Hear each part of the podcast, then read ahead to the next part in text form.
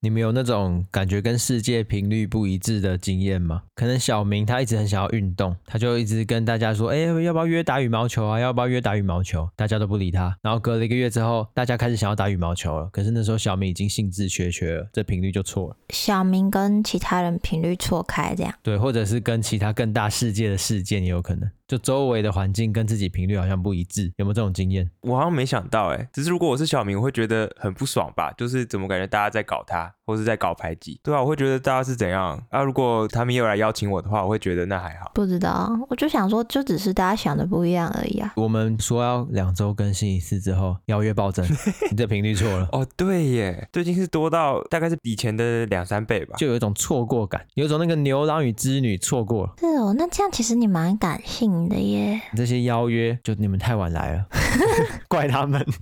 对啊，我本来就想跟你说你想太多，但想说这样直接讲好像不太好，所以我才说你很感性。不是啊按你现在讲了，不就等于前面的那个修饰不成立了吗？ 啊，你都自己说了，我就没差啦。是这样子吗？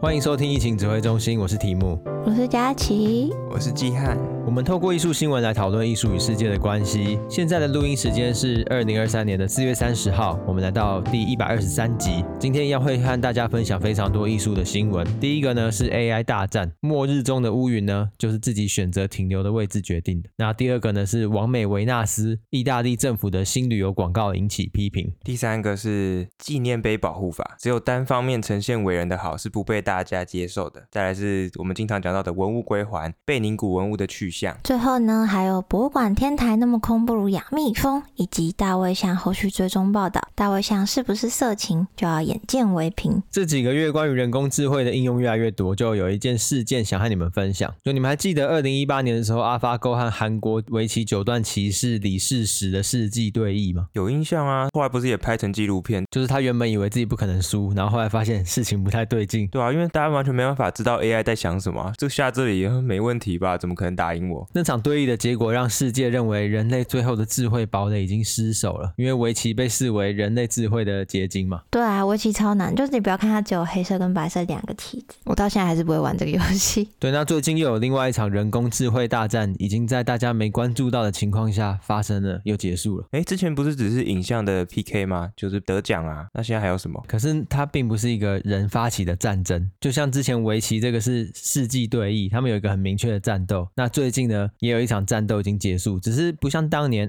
AlphaGo 人类替自己感到可惜，这次大部分的人呢站在人工智慧那边，就好像一个二元的光谱下，有越来越多的人加入了人工智慧的社群，因为它的应用很多扩展嘛。因为大家不用自己很厉害，只要工具很厉害，他们就会觉得自己很厉害啊。对，那这场大战呢，就是中国会师阮家与人工智慧的对决，就发生在上周。会师阮家呢，他在社群上发布了一条贴文，提供了一张他绘制的草稿。这个草稿大致勾勒了角色的动态和光影布局。随后呢，阮家就跟大家说，哎，大家有三十分钟的时间可以把这张图丢给人工智慧去算。那我自己呢，已经花了三十天把这张图完稿了，所以我们三十分钟之后呢，就来看看我们双方之间的差异。那因为我已经提供了草稿，大家不用想构图跟内容，所以我们这次的对决就着重在细节的加强上面。还有整体的配色嘛，因为它是线稿跟光影而已。没有，它配色都整个出来了。你看一下图片，其实已经是一个完成度蛮高的配色草稿。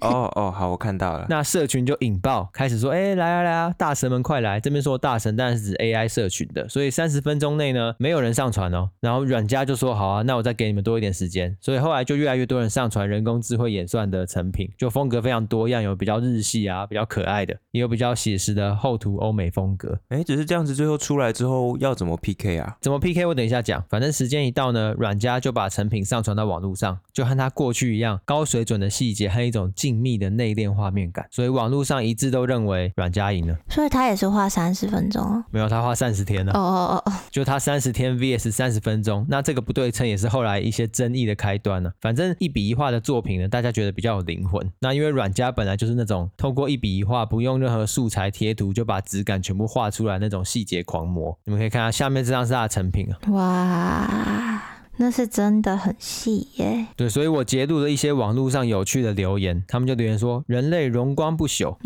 ，AI 终于遇到魔王哦，嘉哥暴打 AI。哎、只是因为 AI 的工具也是人在使用啊，所以刚刚不是有佳琪有讲到时间的问题。假如给人跟 AI 也是三十天，会不会有机会可以超越嘉哥？”对，就像季汉说的，开头提到的，人类不全然站在人类这边，这次很多人替人工智慧抱不平。首先呢，就是对这个规则提出质疑。我们先不论双方在上战场之前的预备时间，例如 AlphaGo 对弈的双方，他们背后训练量不可比拟嘛，就那个人工智慧下的棋局已经是天文数字了，一般人无法练习那么多。可是至少他们在对决的时候呢，是在平等的状态下进行的，总不会说什么 AI 的思考时间只能有零点五秒，然后人类一棋可以下一分钟这样。就像季汉说的，有人提出，如果给 AI 会师同样三十天的时间呢，啊，甚至不用三十天，给我一星期，我是不是就有机会创作出超越阮家的作品？对啊，我觉得有可能呢、欸毕竟人使用 AI 工具就是在不断的尝试之中找到最好的结果，那有更多时间就可以找出更好的作品。对，甚至有人提出说，如果连阮家这样的大师呢，都只限制 AI 用户只有三十分钟对抗三十天，诶，那他是不是有一点怕啊？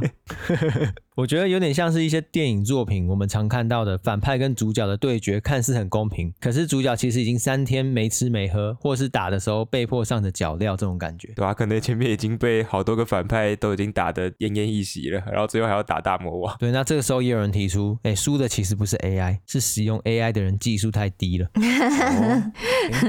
开地图炮是不是？就是这个 AI 其实很强啊，只是你们这一两个小时内使用的这些人太废。很强的也有很好的结构跟流程，可以把图片做得更好。其实我觉得有点模糊啦，就对我来说，原本他想要对抗的是 AI，就有点像是咖啡师和胶囊咖啡机的对决，就他们本来两个领域就有点不一样啊。因为软家已经是顶尖的那种，嗯，他一张图你要委托是非常多钱的。对，所以你今天一个咖啡师突然跟一个胶囊咖啡机说：“哎，看我们来对决，我们看谁做出来咖啡比较好喝，就很有病了、啊而且先不论这个咖啡机还正在进化哦，因为咖啡机应该不太会有很突破性的进化啊、哦我欢迎打脸，对。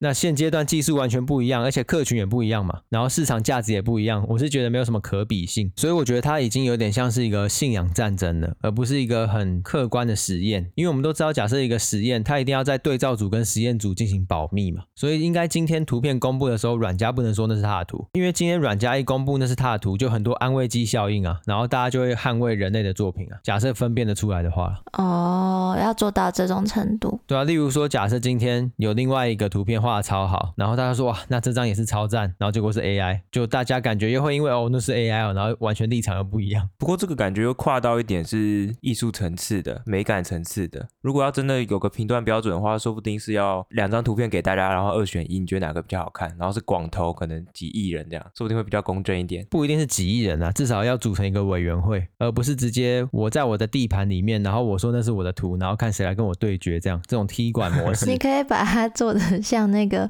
选歌的那个 网站。然哦后你说最棒的图片二选一，对，可以啊。其实之前那些是不是人工智慧画的图片的表单就已经让我们知道一些结果了啊，就已经越来越难分辨嘛。对呀、只是当然，这一次阮家他本人他并不是要敌视 AI 哦，他要敌视的其实是 AI 的社群，因为他本人有说他不是在抵制科技的进步，他知道这些必然会发生，他只是觉得不应该侮辱那些在这波历史车轮下倒下的人，因为他们都曾经努力过，看到这些人呢被凌辱就觉得很难受，就不应该要有幸灾乐祸的心理，所以他想要出来最后搏一下。原来是因为这样子，因为其实非常多职业可能都会开始出现被 AI 取代的这种风声，然后大家真的都是幸灾乐祸，有点像你会哎、你会被取代这样子。对，所以这个大战严格说起来，不是人类会师跟 AI 会师的对决啦，我觉得是双方社群的仇视张力促成的结果。真的要说，我觉得其中一边真的很白目， 就是，得了便宜还卖乖这样。嗯，虽然他们也会说，就是他们要把那些东西弄得很漂亮，也要花很多心力或是怎样。那我想说，那你就在自己的地方好好努力，为什么要出来呛人？就很幼 稚啊！哦，就是努力，大家都要努力，没什么好说嘴的。对啊，你为什么要一边努力，然后一边落井下石，然后踩人家几脚，这样也开心是不是？哦，就是佳琪，你觉得踩一捧一不可 取，本来就是什么时候踩一捧一是可取的。踩一捧一不可取，可是固然有效啊。大家就是喜欢血流成河，对我是觉得这两个社群都有互相值得学习的地方和弱点。例如说，一张图可以画三十天还不会饿死的会师是少之又少。是没错啦，对，所以它其实也不能完全代表人类会师这个社群。那另外一边呢，就不断演拟和优化演算法这些工程团队也很值得敬佩嘛。一定啊，因为他们这样子，其实，在某种程度上就是在促成科技的进步，那它可以用在更多的地方。对，所以应该要互相认识和交流，才是人类跟这些工具共存的第一步。那假设你想要跟这些工具有一点敌对关系，说的梦幻一点，你至少也要懂敌人的弱点，你才有可能可以奴役对方。那如果你一直拒绝，就只会让对立越来越严重。然后后来某一天醒来的时候，发现自己家里面所有的东西都被科技捆绑，然后自己已经成为一个奴隶。因为的确会是他们在使用那些工具的时候，他们还是有经验，就是优势啊。所以他们如果真的可以接受，相信可以用的比一般人还要好。对，可是因为现实层面就是他们也有这种被取代的压迫感，所以这两个社群如何有一个共创共荣，我觉得很困难。而且甚至我们之前都聊过嘛，就一些资方也开始用这些工具替代这些人力，你就会 emoji 很差。所以我觉得短时间内呢，这个短时间可能是五十年内，就是人类跟 AI 的对立关系，我觉得只会越来越严重，就像我们小时候看的那些电影一样。要终究到了某一个点，大家可以接受，才可以共存。对，那或者是某一个点已经完全没有话语权了，就是某一方太壮大了，也可以共存。真的变奴役的那一方，对对对对对，所以我觉得科技创造的反乌托邦社会意识正在具体化当中。哎，确实现在的生活已经不是十年的我可以想象的了。所以我相信十年过后也是蛮可观的。对，所以我觉得目光如果我们一直停在这种使用者的末端呢，不去思考时代眼镜的未来样貌是什么，或者是这个工具它其实在加强什么社会固有结构这些问题，我觉得很可惜啊，因为你等于是一个一直在追风的人。觉得讨论到 AI 都会有一种有一团很大的东西 在你前面，对啊，可是很多人不是会说，那以后工作都被取代怎么办？这个问题其实很简单啊，就大家都不用工作啦。像瓦力那样。 对啊大家都不用工作，整个社会结构已经不一样了，啊那已经是另外一个层次的问题了，也就不是说什么、哎、没工作没赚钱怎么办，因为大家都不能赚钱了，所以那个已经完全不一样。你会有办法生活下去，你不是靠工作，你是要靠只有人类能做的事情。例如人类变成电池之类的，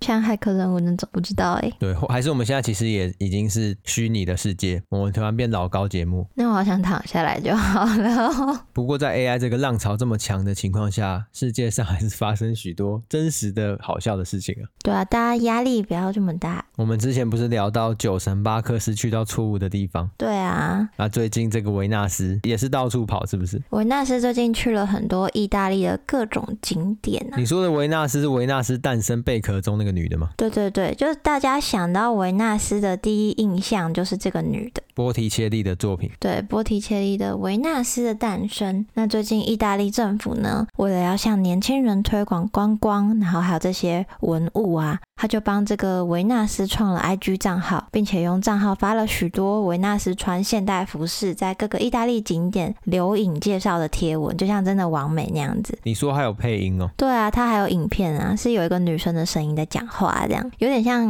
VTuber 之类的。而且它的贴文有意大利跟英文的双语版本，它就是想要把维纳斯打造成观光大使。而且你知道这个计划花了多少钱吗？观光大使代言费一百万台币差不多吧？我猜五百万台币，我觉得这个应该是大工程。那很顶嘞，那你知道它真的超顶，它花了九百万欧元。哇，那很猛哎！诶，他除了这个社群账号之外，还有很多海报吗？还是什么？为什么要那么多钱啊？有啦，它有在国际机场然后城市里面打广告。哦，那些加进去就九百万欧元。嗯，而且因为他还刚出而已，他的账号很新，他可能还有很多计划还没有试出。对，如果大家有兴趣，可以去追踪他的 IG。可以成为非常早期的维纳斯粉丝。啊对，你可以成为维纳斯粉。那他这个账号是今年四月才办的，就再怎么样你都是骨灰级老粉这样。我觉得这件事情没有什么问题啊，为什么会引起大家的不满？对，我觉得身为台湾人的大家，可能已经习惯各种神明艺术品被拟人、被卡通来宣传了。就像我们有 Q 版的妈祖会出现在乖乖上面啊，或是有林默娘的漫画，啊或是一些神明的恶创。故宫也有很多吉祥物，之前不是还有卖长得像宝可梦的翠玉白菜？ 这我就没什么印象。反正我们已经很习惯这种转化，就是哪天你出现翠玉白菜、肉形石的 VTuber，我都觉得好像很正常，你说因为台湾的文创产业非常发达，因为应该是就台湾已经习惯这件事情了，嗯，就是很多恶搞之类的东西传播也很快，然后大家就习以为常。但意大利比较保守的官员跟民众可能就没有办法接受了，因为他们会觉得这是一场闹剧，为什么维纳斯的诞生会变成这样？哦，他们觉得维纳斯的身份更高，不应该落入这种世俗的宣传这种工具。对，甚至佛罗伦斯的市长还有说，这种方式的行销跟那些搞怪围裙上面有印大卫像的私处，或是那种把经典的雕塑品摆成怪怪的复制品是一样的东西，就是他很看不起这种比较偏搞怪的商品。哦，我觉得他们的确是同样等级啊，只是都没有什么问题。对，他就觉得说政府不应该带头做这件事情。然后有些民众也很不爽，他们觉得他是把维纳斯当成意大利的芭比，有物化女性的嫌疑，这我觉得有点夸张。物化女性的嫌疑，物化女性这样的观念去看一些非常古早的东西，标准是稍微严格了一点。对，因为如果这样子讲，我甚至可以说，假设他今天不是选维纳斯好了，他是选嗯名画中里面是男性的角色，那是他可以说都是用男性主义去做这件事情，没有把女生放到台面上，就是看你站在什么角度，你都可以鸡蛋里挑骨头了。你的意思是不爽在先，什么都好谈呢、对啊，对啊，就是我只要不爽这件事，我可以挑出他一百个有问题的地方，你确定可以一百个吗？没有开玩笑。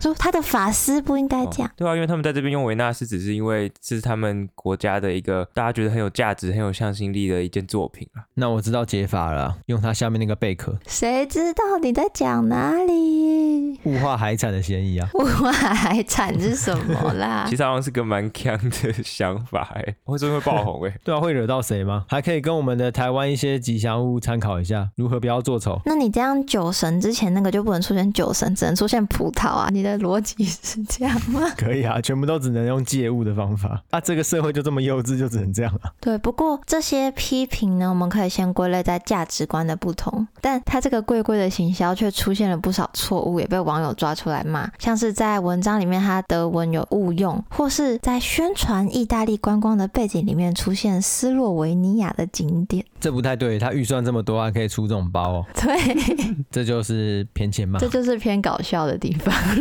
不过，意大利的观光部长有出来还价，说这项计划是希望可以让年轻人注意到，所以才用这种方式去做宣传。因为我有看到有些留言说，这种东西不需要特别宣传，就会有人来欣赏来看了。那可不一定。对啊，我觉得很多东西行销还是非常重要的。你们觉得这个企划如果要真的很引起大家的注意，还有哪些可以新奇的方式？我觉得他被骂成这样已经有出圈了。 我觉得他标榜的是一个数位创作者，我觉得可以有更多是带入他维纳斯的角色，然后就像你们刚刚讲的那个穿越异世界，他从不同的视角来看意大利的景点，而不是单纯的做宣传，会期待看到这些东西。嗯哦，你想要看到维纳斯这个故事线，不要只是单纯的把维纳斯剪贴，对对对，这样子也可以让我更认识维纳斯这件作品啊。嗯，期待他后续的企划发展喽。但就是很好笑，就是有些东西看久了就习惯了嘛。对啊，这个维纳斯的脸，你看久也就习惯他的扑克脸表情了。啊，佳琪有没有一些东西看久还是很不习惯？所以大家被拆的差不多啦，我们就是不希望让后代继续习惯下去。哦，你说顶楼加盖的违建哦？对呀、哦哦，我还以为你在说什么铜像之类的，原来你是在说一些都市规划的东西。或是一些被集中到慈湖的东西。 OK，对啊，慈湖那边好像有蛮多顶楼加盖的哦。那个应该算是草皮加盖吧？不过这个是台湾的同向争议啦。最近美国佛罗里达州也有推进一个有争议的法案，当纪念碑被拆除或是破坏的时候，人民可以申请赔偿。过去的东西在当时看觉得没问题，但是放到现代呢，看会觉得不合时宜。就是所谓的转型正义，开始近几年很多东西被拆除嘛。对，但是在拆除的过程中，会有另外一群希望雕塑保存的人权益受到损害，而这个法案就是提供一个管道，让人们可以申请赔偿。简单来说，就是希望满足不同族群的声音嘛，也尽量找到最大公约数的权益受损降低。 对，不过我们三个人对于这个法案的立场其实不太一样啊。刚刚讨论了四十分钟，所以这个我们可能之后再拉一集来讨论。全部剪掉，因为我们有点激战状态，我们三个人对于这件事情看法大相径庭。我觉得因为有这个法案，所以政府就会把要赔偿这个事情考虑到它的成本里面，他就会更谨慎的去判断说这个纪念碑要不要被拆。我的立场大概是这样。啊、我的立场是拆了之后也没什么好赔的，因为不拆的话也可能造成别人的损失，那是不是也要赔那些人？所以不是用赔不赔偿来讨论要不要拆，所以是拆不赔，或者是不拆，然后转化它的包装方式。他应该跟不上你的，我猜。没关系，我只是在向这个宇宙喊出我的声音而已。 我觉得两种都好像可以。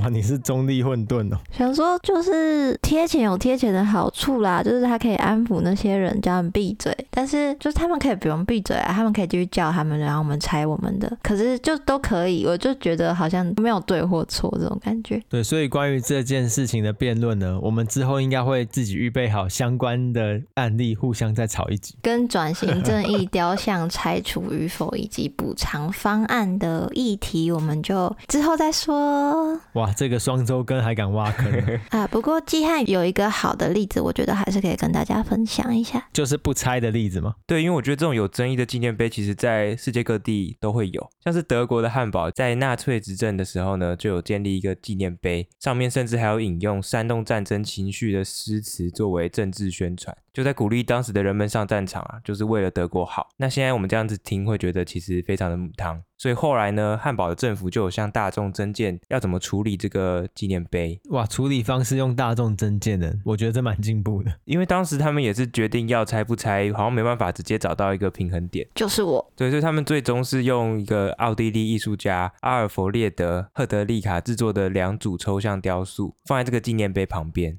那雕塑的内容呢，分别象征着当时汉堡发生空袭，以及人们在集中营撤离过程中的死难。哦，所以他们的做法是不拆，只是在旁边放一个反对立场的作品做平衡打击。对啊，我觉得这是一个比拆掉还要更好的做法。应该说这种做法就是没有要否认过去，可是它还是有一个缺点是，这个东西的存在可能就会一直造成别人的受伤嘛。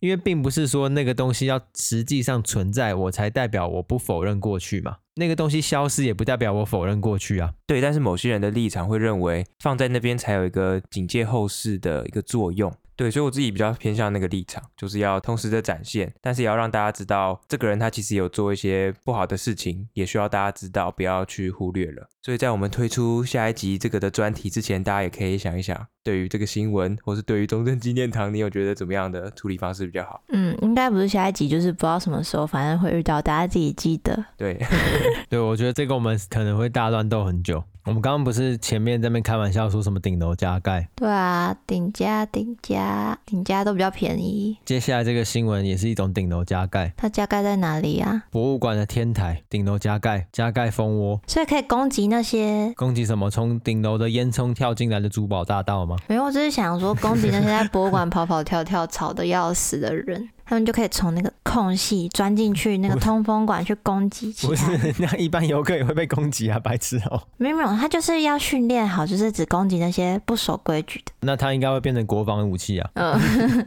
好，拉回来啦，啊就是我们都知道蜜蜂对于世界的生态系非常重要。今天就不先引用一些网络资料的数据，反正大家都知道很重要。近期纽约的布鲁克林博物馆，他们在天台安装了两个蜂箱，每个蜂箱里面有一万到五万只蜜蜂。好多、哦。对，那这些蜜蜂呢，平均每天都会飞行五公里来寻找周围的花蜜，并且在当地进行授粉。所以一天一只蜜蜂大概一千朵花，所以一整天下来，整个蜂群就可以创造五千万朵花的授粉。诶，所以是博物馆周边开始就可以有花园吗？曼哈顿周围很多公园嘛，换花园，所以蜜蜂培养计划就最直接就是当地的生态维持。那同时还有一些相对应的附属品啊，像是博物馆的组织架构呢，他们直接成立了一个养蜂工作组，会展示透过 3D 列印不同的造型蜂窝，还有一些季节限定的限量特色博物馆蜂蜜。当初这些人应征去博物馆，知道自己要养蜜蜂吗？没有啦，是后来开这个缺。 哦，我想说，现在博物馆的馆员要这么厉害，就跟小七店员一样了。没有啦，因为这主要是一个培植蜜蜂的团队他们在进行的艺术企划。这个负责人 Bruce 呢，他早期还要很常到博物馆天台补充一些糖水，因为那时候蜜蜂的活动范围还不够大，养不起来。不过很快这些蜜蜂就开始很有系统的自给自足了，所以最近 Bruce 就一个月去一两次关照一下这些蜂群就好。你已经大了，你要学会自己养活自己。对，而且布鲁除了布鲁克林博物馆之外呢，还有好几个博物馆要去顾，因为目前纽约 MoMA 安装了四个风箱，然后艺术和设计博物馆两个，最早是二零一零年的惠特尼美术馆安装了一个，它也是蛮忙的啦。啊，这个已经变成一个流行了吗？ 美术馆都要养个风箱，我觉得这很进步诶，这些美术馆和博物馆机构不只是文化的生产者，也是一座城市的维护者。因为这个计划从最早的惠特尼美术馆已经十几年了，原来这么久了，很猛诶，这真的有那种敬佩感。对啊，因为在台湾，你顶多看到可能美术馆上面有太阳能板，就是用一些再生能源，就已经算是对环境少了伤害。但他们居然是用蜜蜂来替维护生态多尽一份力。对，而且 MoMA 的雕塑花园中，甚至有一件作品呢，就是雕塑和蜂窝的结合体，是一件裸体女性躺卧着的水泥雕塑。特别的就是这个女性的头部是一个超大蜂窝，其实看照片有点恐怖。！我不用看照片，听起来就觉得很像什么《恶灵古堡》还是什么鬼里面的乖。 好恶哦沉默之丘。 对对对对对，头是植物那种感觉。对，那当然，这件作品很直接的把人类的理性，因为在脑部嘛，跟视觉艺术中理想化的女性身姿和蜂群这种很缜密的系统紧密结合，物理上的紧密结合啊、同时又很有效率的维持当地花园的授粉生态，观众就可以直接亲自目睹博物馆系统如何和当地生态紧密结合。只是我觉得这种作品如果在台湾，应该是会被检举，为什么？你说因为吓到小孩？那就蜂窝很危险啊，他哦们就会检举啊。也是好合理。我觉得他们可以这样利用空间，真的很棒哎，就是不是大家常见的那种，就是比较有创意，然后又可以结合很多周边产业。不知道第一个想到的人是谁，我觉得太扯了。而且我很想吃那个蜂蜜， 对啊，他们还有一些特色的风味， 对啊、而且从惠特尼美术馆开始，这样子延续到不同的美术馆都纷纷效法，我觉得是蛮强的，也希望可以传到更多地方。就除了刚刚那些有趣的新闻，我还有看到一个是我们之前介绍过的文物归还系列。贝宁的青铜器不是终于回到了尼日利亚共和国了吗？你们还有印象这件事吗？老实说，我是已经分不清楚谁是谁，谁该去哪，谁原本在哪了。就我已经是整个宇宙混乱。就只有听到文物归还都是好消息啊！对，但这个消息有点不是好消息，不是因为不还了，而是他还去别的地方，啊，还错，也不能说还错，应该说他还对了，只是大家会担心那个文物应该怎么办，这有点复杂，所以我简化蛮多的。因为当初呢，这些文物先还给了尼日利亚政府，但尼日利亚政府呢，把这些文物的所有权还给了至今只有保留名号但不具实际统治权的贝宁欧巴。就有点像是我们把东西给英国政府，然后他给英国女王这种感觉，但他不像英国女王这么有权利，他就只剩下名号跟社会地位。啊，为什么？因为他才是当初被英军抢劫的老贝宁王国，所以他们觉得这样还给他是好的。只是因为他们不具有实际的统治权，所以大家担心这批文物它就不会进到博物馆，还是进到这个国王他们自己的家族，还是会去哪里，就是一个无法追踪的状态。也就是说，归还的正当性跟文物的保存之间有一些冲突。没错，他现在就有点不知道去哪了，所以大家就非常的担心， 啊，没关系嘛，反正就回家了，大家知道这样就够了。是吗？啊，回家了，再见了。人类失去这个东西了，没关系，错就错在当初夺走，没夺走也早就不见，所以没关系。你怎么变得这么豁达啊？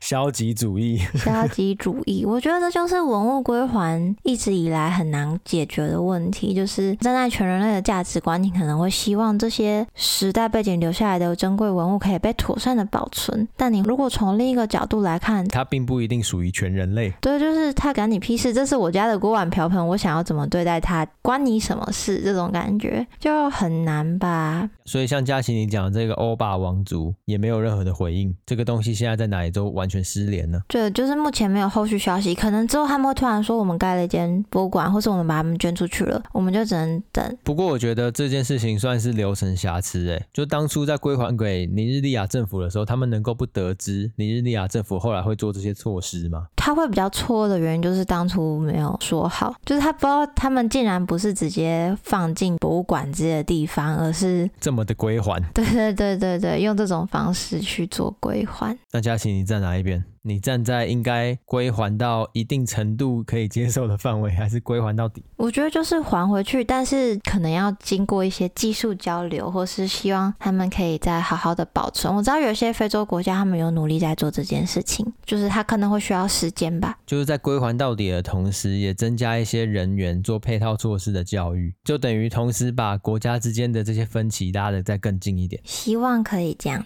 哇，这很乐观欸呢。这就是期望啊，但我觉得很难啦。啊，对了，提醒大家一下哦，就是这个贝宁呢，跟现在的贝宁共和国是两个东西，就不要搞混了。没事啊，这个贝宁共和国也不是一个大家很熟悉的名字。资料可能会查错没，提醒一下这样。再来是下一篇后续追踪，没错，我们在第一百二十一集的时候有聊到美国佛罗里达的 Hope 校长，他因为有老师在美术课的时候展示大卫像的照片，而遭到家长抗议。课程中怎么有色情内容没让我先知道，所以校长最后是被迫从学校离职了。这也算是近期有出艺术圈的一些新闻了啦。对啊，而且没想到居然还有后续、欸，因为就真的太智障了。对，然后大多数人都觉得校长超冤枉的。所以后来大卫向他所在的佛罗伦斯美术学院的美术馆，他的馆长跟佛罗伦斯的市长都邀请这个 Hope 校长呢，还有该校的学生跟家长都到现场来欣赏大卫 像。然后佛罗伦斯美术学院的美术馆跟意大利佛罗伦斯市长呢就被迫请辞了。哇，这个势力是多强怎大么？可能？他们家就有